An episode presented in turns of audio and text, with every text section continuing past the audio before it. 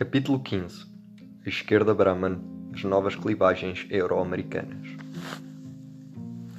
Acabamos de estudar a transformação das clivagens políticas e eleitorais em França desde o pós-guerra. Em particular, analisámos o modo como a estrutura classista do período de 1950 a 1980 se deu lugar de uma forma gradual nos anos 90 a 2020 a um sistema de elites múltiplas em cujo o seio o partido dos mais diplomados, a esquerda Brahman, e o dos rendimentos e patrimónios mais altos, a direita mercantil, alternam no poder. O final do período ficou marcado pela tentativa de constituição em França de um novo bloco eleitoral que reunia essas diferentes elites, cuja perenidade é ainda demasiado cedo para julgar. Para compreendermos melhor essas dinâmicas e a multiplicidade das bifurcações possíveis, vamos analisar agora neste capítulo o caso de, dos Estados Unidos e do Reino Unido. A comparação destas diferentes trajetórias permitir-nos a compreender melhor as razões dessas transformações e as suas possíveis evoluções futuras.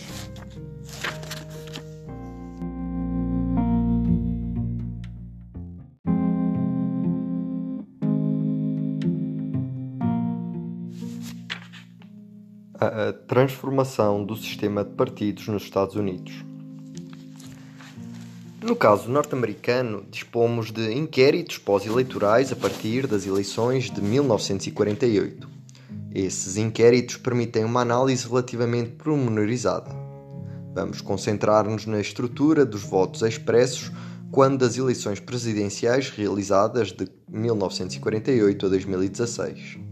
Trata-se de escrutínios ao longo dos quais a dimensão nacional do conflito político se exprime mais claramente. Lembremos também que os candidatos dos partidos democratas e republicano obtiveram em geral resultados compreendidos entre 40 a 60% dos votos a nível nacional, quando das eleições presidenciais dos anos de 48 a 2016, na maior parte das vezes com competições relativamente renhidas entre os dois partidos. Os resultados pelos outros candidatos foram, em regra geral, muito baixos, com exceção, todavia, do democrata sulista segregacionista e antigo governador do Alabama, George Wallace, em 1968, e do homem de negócios Ross Perot, em 1992 e 96.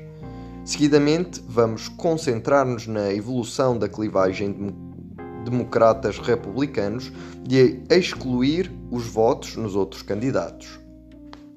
O primeiro resultado obtido é a inversão completa da clivagem educativa. Quando das eleições presidenciais de 1948 as coisas eram perfeitamente claras, quanto mais diplomados eram os eleitores, mais votavam nos republicanos. Em particular, entre os eleitores de nível de educação primária e os que não haviam concluído o ensino secundário, isto é, no total, 60% do eleitorado dos Estados Unidos nessa época e 62% votaram no candidato democrata Truman.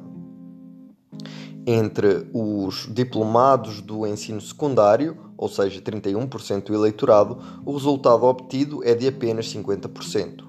Quanto aos diplomados do superior, 6% do eleitorado, não mais de 30% votaram nos democratas e há ainda menos votantes entre os titulares de mestrados e diplomados avançados, diplomas avançados. Encontramos a mesma situação nos anos 60. A votação do Partido Democrata cai quando o nível de diploma se eleva. A clivagem educativa começa a planar-se nos anos 70 e 80 e depois, a partir dos anos 90 e 2000, a partir do perfil do voto nos democratas, vai crescendo cada vez mais com nitidez, em função do nível de diploma, em particular ao nível dos diplomas mais elevados do ensino superior. Quando das eleições presidenciais de 2016 observamos que mais de 75% dos titulares de um doutoramento votaram na candidata democrata Hillary Clinton e menos 25% no republicano Donald Trump. Ora, o ponto importante é que não se trata de um capricho de intelectuais que tivessem de súbito abandonado o Partido Republicano porque este não teria sabido escolher um candidato razoável. Trata-se, pelo contrário, do culminar de uma evolução estrutural iniciada meio século antes. Se examinarmos o fosso entre, entre resultados obtidos pelos democratas, entre os diplomados do ensino superior e os não diplomados do superior, verificamos que este não deixou de ser, uh, não deixou de se aprofundar desde os anos 50 60 de uma forma gradual e contínua. A diferença era nitidamente negativa no período 50-70, tendo-se tornado próxima do zero em 70-90, para passar depois a ser francamente positiva durante os anos de 1990-2020. A evolução ainda é mais espetacular se compararmos a separação dos votos entre os 10% dos eleitores mais diplomados e os 90% menos diplomados isso deve-se ao facto de a clivagem também ter sofrido uma inversão total no seio dos diplomados no ensino superior. Nos anos 50, 60, quanto mais avançado era o diploma, mais marcado era o voto nos republicanos. Nos anos 2000, 2010 é o inverso. Os titulares de bachelor degree votam com mais frequência no Partido Democrata do que aqueles que têm apenas um diploma do ensino secundário, mas fazem-no com menos entusiasmo do que aqueles que obtiveram um Master Degree ou um diploma avançado de Medical School ou Law School e que, por sua vez, o fazem de uma forma menos vincada do que os titulares de um PhD, um doutoramento. Do mesmo modo, no caso de França, verificamos também que o facto de de raciocinarmos em termos de mantendo-se inalterados os resultados, os restantes fatores, não afeta esta forte tendência. No caso dos Estados Unidos, constatamos que ter em conta as outras variáveis conduz a uma ascensão do nível geral da curva, o que é explicado sobretudo pelo fator racial. De um modo geral, é surpreendente observar a semelhança muito grande com os resultados obtidos na França. Tal como os partidos socialistas comunistas radicais em França, o Partido Democrata nos Estados Unidos passou em meio século de uma situação em que era o partido dos trabalhadores mais modestos para o partido dos mais diplomados. Encontraremos, este, encontraremos resultados semelhantes com o Partido Trabalhista no Reino Unido e os diversos partidos sociais-democratas na Europa, em particular na Alemanha e na Suécia. Em todos os países, a expansão educativa andou a par com uma inversão da clivagem educativa no plano eleitoral. No caso dos Estados Unidos, o nível geral de ensino era mais avançado do que na Europa nos anos 50, mas a imensa maioria do eleitorado era mesmo assim pouco diplomada.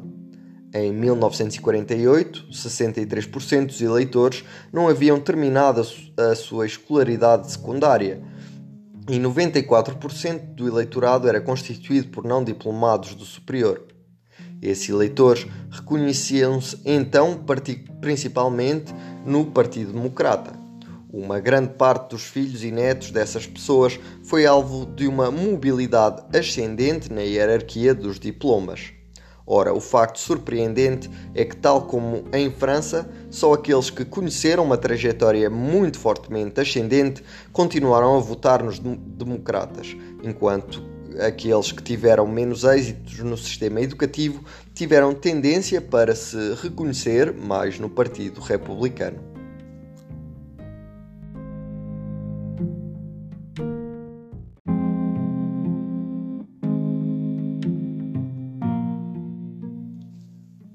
Partido Democrata vai tornar-se o dos vencedores da globalização é interessante que examinemos também a evolução da estrutura do eleitorado democrata em termos de nível de rendimento. É natural que esperemos que o partido dos altos diplomados acabe por se tornar também, de uma forma global, o partido dos altos rendimentos.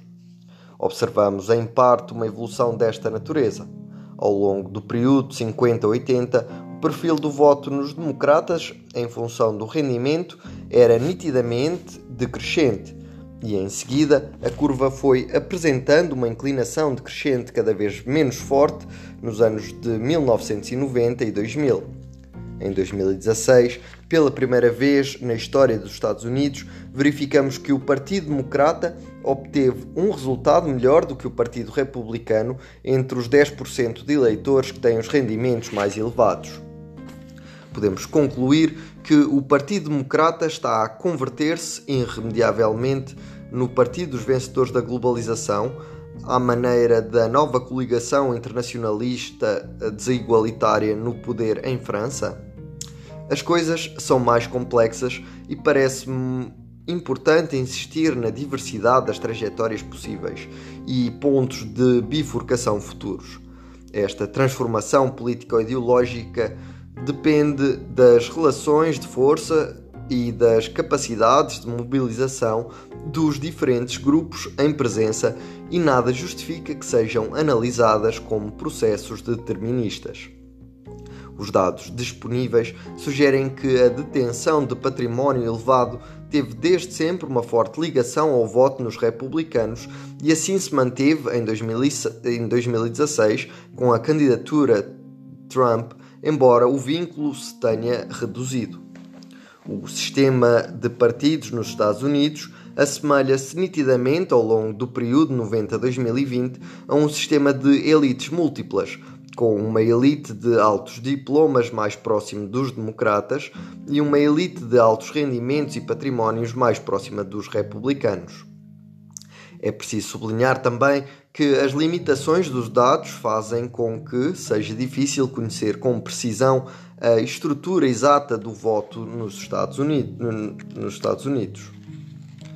As informações de que dispomos sobre a detenção de património nos inquéritos pós-eleitorais são muitíssimo rudimentares nos Estados Unidos, muito mais limitadas do que em França, de um modo de modo que os, as estimativas aqui referidas devem ser consideradas com prudência. Entre os fatores que podem conduzir a uma continuação desta evolução político-ideológica é uma unificação política gradual das elites há que referir a evolução da estrutura socioeconómica das desigualdades nos Estados Unidos. O forte crescimento das muito altas remunerações desde os anos 80, 90 implica que os detentores dessas remunerações, oriundas de níveis de diplomas uh, elevados e de escolhas de carreira adequadas, puderam acumular patrimónios importantes em pouco tempo. Eh, isso contribuiu para uma aproximação entre as elites de alta remuneração e as de alto património nos Estados Unidos. O facto de o sistema de superior se ter tornado extremamente caro para os alunos é um fator estrutural que contribui para a unificação das elites brahmanes e mercantis. A fusão das elites educativas e patrimoniais nunca será de certo completa ao nível individual, mas que não seja devido à diversidade das aspirações e das escolhas de carreira. Em comparação com os países onde a comercialização do ensino superior se encontra menos avançada, os Estados Unidos estão numa situação em que o sistema de elites múltiplas talvez tenha mais possibilidades do que alhures de resvalar para uma unificação política das elites. É preciso sublinhar também o papel desempenhado pelo financiamento da vida política nos Estados Unidos. Num contexto em que o dinheiro privado financia os partidos e as campanhas e em que o Supremo Tribunal pôs termo a todos os limites e normas anteriores, existe um risco evidente de os candidatos representarem os interesses das elites financeiras.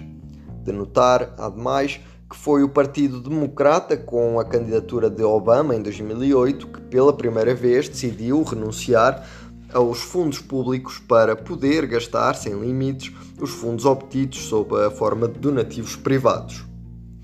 Todavia, outros fatores permitem duvidar da viabilidade a longo prazo de uma evolução que veria o Partido Democrata tornar-se o partido dos vencedores da globalização em todas as suas dimensões, tanto educativa como patrimonial. Por um lado, os debates presidenciais norte-americanos de 2016 mostraram até que ponto existiam diferenças estruturais e ideológicas persistentes entre as elites brahmanes e mercantis entre as elites intelectuais insistem nos valores de ponderação e abertura e no papel da deliberação e da cultura, é à imagem do que Barack Obama e Hillary Clinton queriam representar. As elites do mundo dos negócios insistem nos negócios habilmente conduzidos, no desembaraço e na eficácia viril de que Donald Trump deseja ser encarnação. Por outro lado, as eleições presidenciais norte-americanas de 2016, como o partido dos vencedores da globalização, o risco é ficar à mercê da ideologia anti-elites de todos os tipos. Por fim, e sobretudo, esta evolução a longo prazo do Partido Democrata é fragilizada pelo facto de não corresponder aos valores igualitários de uma parte importante do eleitorado democrata e dos Estados Unidos no seu conjunto.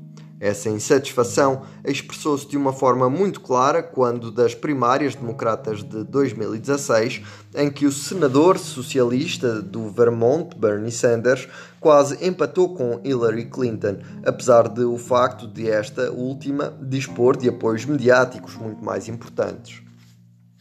Nada está decidido de antemão. Toda a história dos regimes igualitários estudada neste livro o mostra os sistemas de justificação da desigualdade devem ter um mínimo de plausibilidade para perdurarem.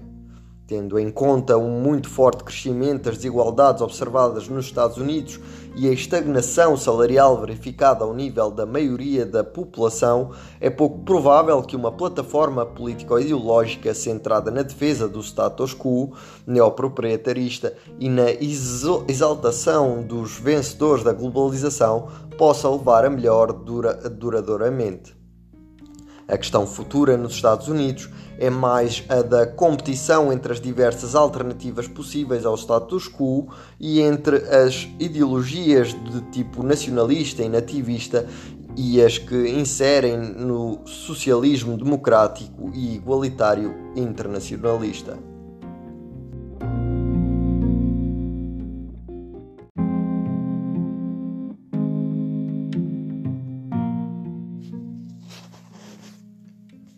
Da exploração política da clivagem racial nos Estados Unidos. A questão da exploração política da clivagem racial tem uma longa tradição nos Estados Unidos. A República Norte-Americana nasceu em grande medida com a escravatura. Recordemos que 11 dos 15 primeiros presidentes do país eram proprietários de escravos. Em termos históricos, o Partido Democrata foi o partido da escravatura e do direito dos Estados a manterem e alargarem o sistema esclavagista. Os democratas segregacionistas recuperaram, a partir dos anos eh, de 1870, o controle dos Estados do Sul e impuseram neles uma estrita segregação racial aos negros. O Partido Democrata também conseguiu impor-se no Norte, assumindo a defesa das categorias modestas e dos novos imigrantes brancos perante as elites republicanas. E foi assim que conseguiu reconquistar a presidência dos Estados Unidos a partir de 1884 e aí alternar de uma forma regular com os republicanos durante as décadas seguintes, com base numa plataforma do tipo social nativista.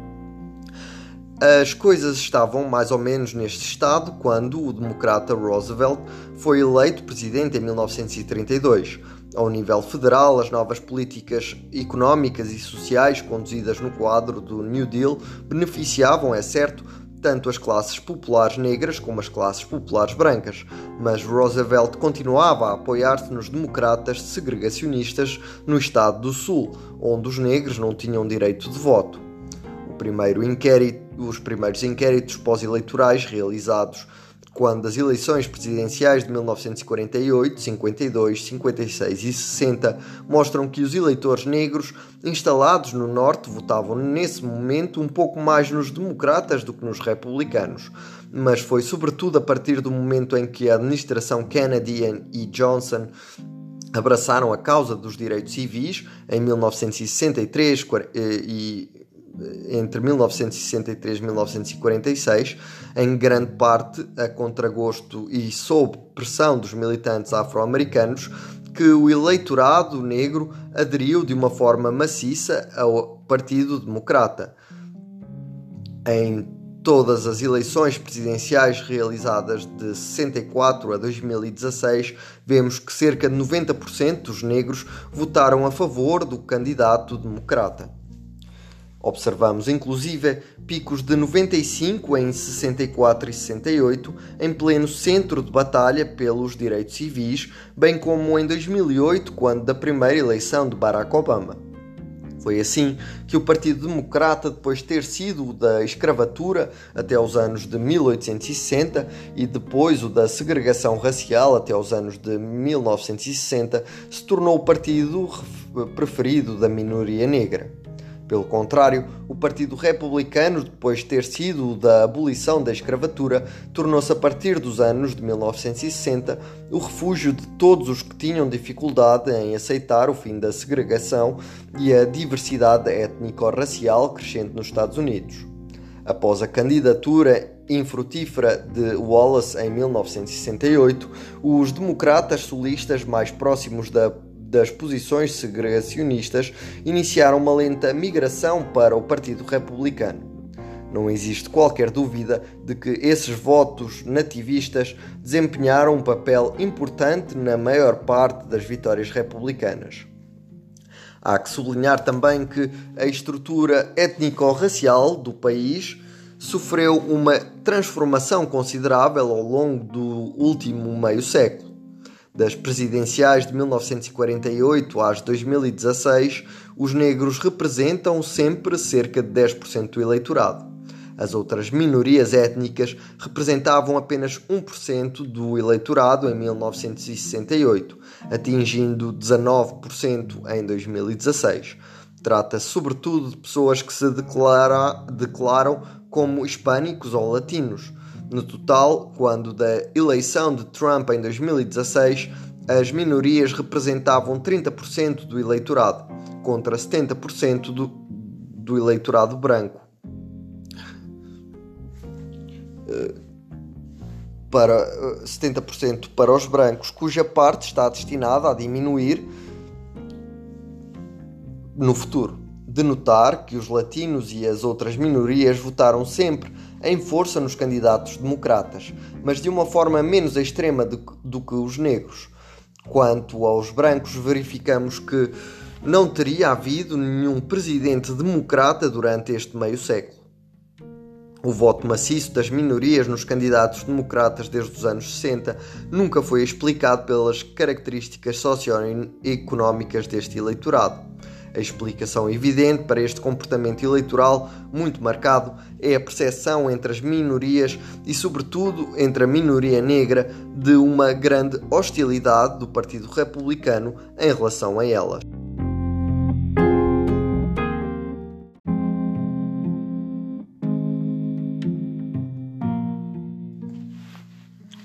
Welfare Queens e quotas raciais, a estratégia solista dos republicanos. É certo que os candidatos republicanos, de Nixon a Trump e passando por Reagan, nunca propuseram o restabelecimento explícito da segregação racial, mas ad admitiram abertamente nas suas fileiras os antigos defensores das teses segregacionistas. Continuaram a manifestar até aos anos, aos nossos dias, a sua, a sua tolerância em relação aos movimentos supremacistas brancos Ainda assim, foi muito claro quando dos acontecimentos de Charlottesville em 2017. De um modo geral, inúmeros democratas segregacionistas passaram de uma forma gradual com os seus apoiantes para o campo republicano a partir dos anos 60. A partir de 1964, a situação vai ficar cada vez mais tensa à medida que a administração Johnson tenta impor a desegregação nos Estados do Sul e, em especial, nas escolas. A administração Johnson segue o caminho de criar programas federais que consistem em usar organizações e associações não estatais para distribuir os fundos federais nos jardins de infância e centros de saúde desfavorecidos dos bairros negros. Nixon vence as eleições de 1968 opondo-se a essas ingerências federais. Denuncia, entre uh, outras coisas, os riscos de generalização das tímidas experiências de buzzing e agita a ameaça de racial cotas que teriam permitido aos negros tirarem lugares aos brancos nas universidades e empregos públicos. Esta Southern uh, Strategy dos republicanos revelou-se particularmente lucrativa nas eleições presidenciais de 1972. De um modo mais subtil, mas perfeitamente explícito, para os eleitores, os candidatos republicanos, a partir de Nixon, também recorreram a múltiplas expressões codificadas que permitiam fazer referências às ajudas sociais abusivas de que beneficiaram as populações negras. Uma das estratégias mais comuns consiste, por exemplo, em estigmatizar as welfare queens, as rainhas da segurança social, a expressão pejorativa utilizada com regularidade para designar as mães solteiras negras. Foi utilizado por Ronald Reagan quando das primárias republicanas de 1976 e de novo durante a campanha de 1980. Reagan também se opusera ao Civil Rights Act em 1964 e atacara o, Voting Rights Act em 1965.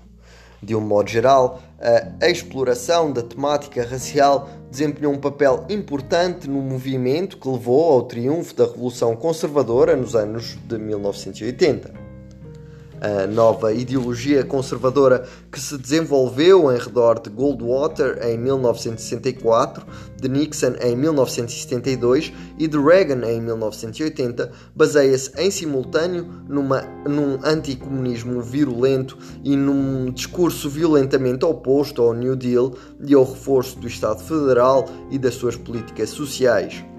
Estas últimas são acusadas de favorecer os menos trabalhadores e a tendência para a ociosidade de, das populações de cor. Estes episódios são importantes porque permitem compreender até que ponto a atitude de Donald Trump sobre as questões raciais deve ser reinserida numa longa tradição republicana que remonta aos anos 60. A principal novidade é que as outras minorias adquiriram uma nova importância nos anos 90 2020. Trump atacou durante a campanha de 2016 e desde a sua eleição quase todas as populações não brancas presentes nos Estados Unidos, em particular a minoria muçulmana.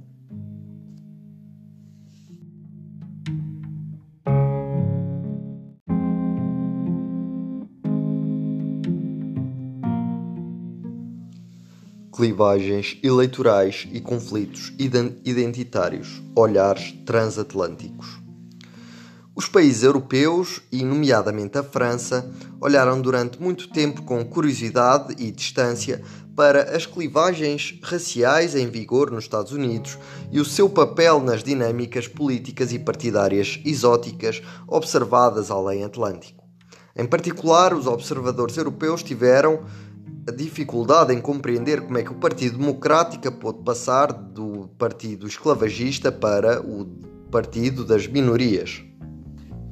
Enquanto o Partido Republicano, outrora abolicionista, se tornara um partido dotado de uma forte ideologia racialista. Essa transformação imprevista uh, e essas comparações são ricas de ensinamentos para compreendermos as transformações em ação neste momento. É particularmente espantoso verificar que as clivagens eleitorais induzidas pelos conflitos identitários têm hoje uma dimensão comparável dos dois lados do Atlântico. Nos Estados Unidos, as diferenças do voto do Partido Democrata entre as minorias negra e latina e a maioria branca situa-se em redor de 40 pontos desde há meio século. Em França, verificamos que a diferença de votação nos partidos de esquerda entre os eleitores de confissão muçulmana e outros também também se situava em redor dos 40 pontos. Trata-se nos dois casos de um efeito de uma dimensão maciça, muito mais importante, por exemplo, do que a diferença dos votos entre os 10% dos eleitores que têm os diplomas aos rendimentos mais elevados e os 90 menos elevados que nos dois países, em geral, da ordem de apenas 10 a 20 pontos. Para além destas semelhanças formais que teriam espantado um observador francês se lhe tivessem sido anunciadas há uma década, temos de insistir todavia nas múltiplas diferenças entre as duas situações. Nos Estados Unidos, a minoria negra é oriunda da escravatura e a minoria latina da imigração proveniente sobretudo do México e da América Latina. Em França, a minoria muçulmana é oriunda da imigração pós-colonial e provém sobretudo do norte de África e, em menor grau, da África subsaariana. Existe, é certo, um ponto comum importante. Trata-se, nos dois casos, de uma situação em que uma população minoritariamente, maioritariamente branca, de origem europeia, que durante muito tempo exerceu uma dominação não partilhada sobre as populações vindas das outras partes do mundo, se encontra a coabitar com elas no seio de uma mesma sociedade e de uma mesma comunidade política e a tentar resolver os seus diferentes pela via da competição eleitoral em princípio na base da igualdade de direitos, pelo menos de um ponto de vista formal. À escala da história da humanidade, trata-se claramente de uma inovação radical. Durante séculos, as relações entre as populações oriundas de, das diferentes regiões do planeta limitaram-se a ligações baseadas em termos, de, em termos essenciais na dominação militar e na força bruta e em trocas comerciais muitíssimo estruturadas pelas relações de força. O desenvolvimento hoje em dia, no seio das próprias sociedades, de relações de uma natureza totalmente diferente, baseadas em níveis de diálogos e de intercâmbios culturais, de casamentos mistos e de redefinições das identidades desconhecidas no passado, constitui um processo civilizacional pouco contestável a exploração política e eleitoral dos conflitos identitários que daí decorrem levanta desafios consideráveis que merecem ser examinados de perto. Por esse motivo, uma comparação, mesmo breve, com as relações observadas ao longo dos séculos precedentes leva a que se relativize a dimensão dessas dificuldades e, sobretudo, a que se não se idealize o passado.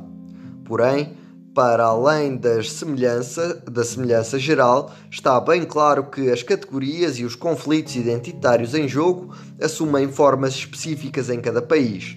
Do ponto de vista da estrutura de conjunto das clivagens eleitorais, a diferença mais impressionante é que os latinos e as outras minorias têm um posicionamento hum, político intermédio entre os brancos e os negros a sua evolução futura terá uma importância decisiva para o devir da estrutura do conflito eleitoral nos Estados Unidos.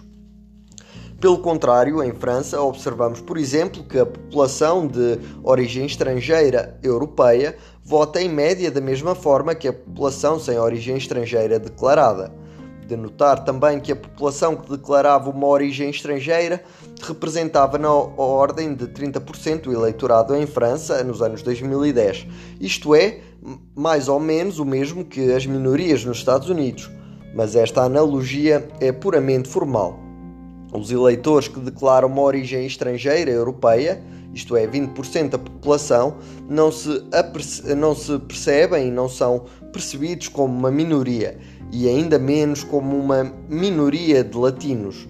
De igual modo, os eleitores que declaram uma origem estrangeira extra-europeia, isto é, 10% da população, não constituem de modo algum um grupo homogéneo e ainda menos uma categoria étnica ou religiosa.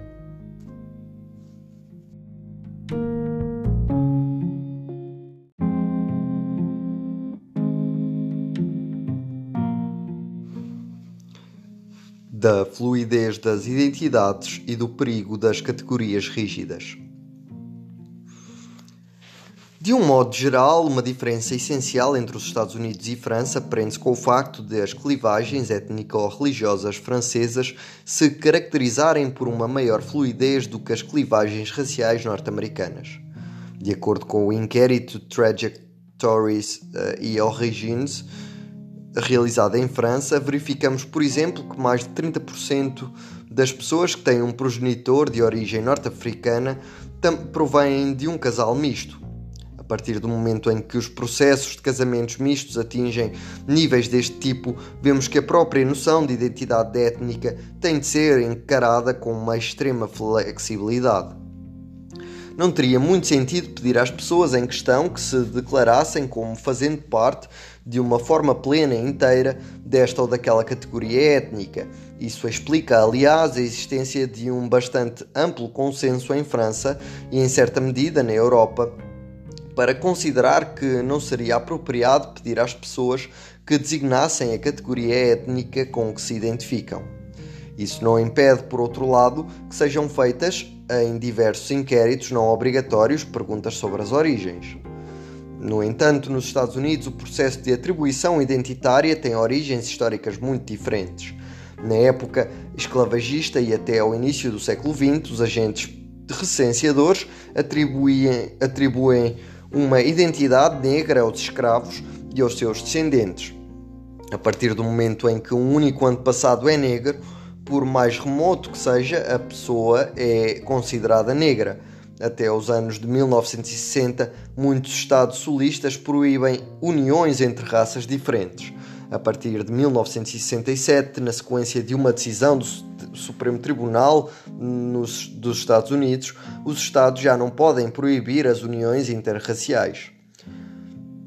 É um facto que nos Estados Unidos a obrigação de declarar, tanto nos recenseamentos como nos inquéritos, a identidade étnico ou racial talvez contribua para um endurecimento das fronteiras entre grupos, mesmo quando a realidade das identidades é, na maior parte das vezes, muito menos clara. Apesar dessas diferenças importantes entre os contextos nacionais, as questões identitárias alimentam atualmente explorações políticas e clivagens eleitorais de uma dimensão comparável tanto nos Estados Unidos como em França. Os preconceitos e estereótipos culturais utilizados não são exatamente semelhantes nos dois casos, apesar de existirem pontos comuns evidentes. Perante este discurso, são necessários vários tipos de resposta. Existem, em primeiro lugar, inúmeros trabalhos que mostram que as suspeitas que visam insinuar que os imigrantes ou as minorias seriam um enorme peso para as finanças públicas devido aos seus abusos não têm qualquer base. Pelo contrário, múltiplas pesquisas identificaram as discriminações profissionais de que são alvos as pessoas oriundas de, da imigração extra-europeia e de minorias e que complicam de uma forma considerável o acesso ao emprego para um mesmo diploma inicial. Embora talvez nunca cheguem para garantir a adesão de todos, esses trabalhos podem e devem ser mais mobilizados e difundidos no debate público. É claro que o endurecimento dos conflitos identitários também se alimenta de desilusão e de fatalismos perante toda a possibilidade de uma economia justa e de uma verdadeira justiça social. Se fecharmos toda a perspectiva de ação, ou até por vezes de debate quanto à redistribuição e à justiça social, por exemplo, por exemplo, explicando que as leis da globalização e da economia impedem rigorosa e eternamente qualquer verdadeira redistribuição, então é quase inevitável o conflito político que se concentre no, no único terreno de, de ação que é deixado aos Estados, o controle das suas fronteiras e, por vezes, a invenção de fronteiras internas.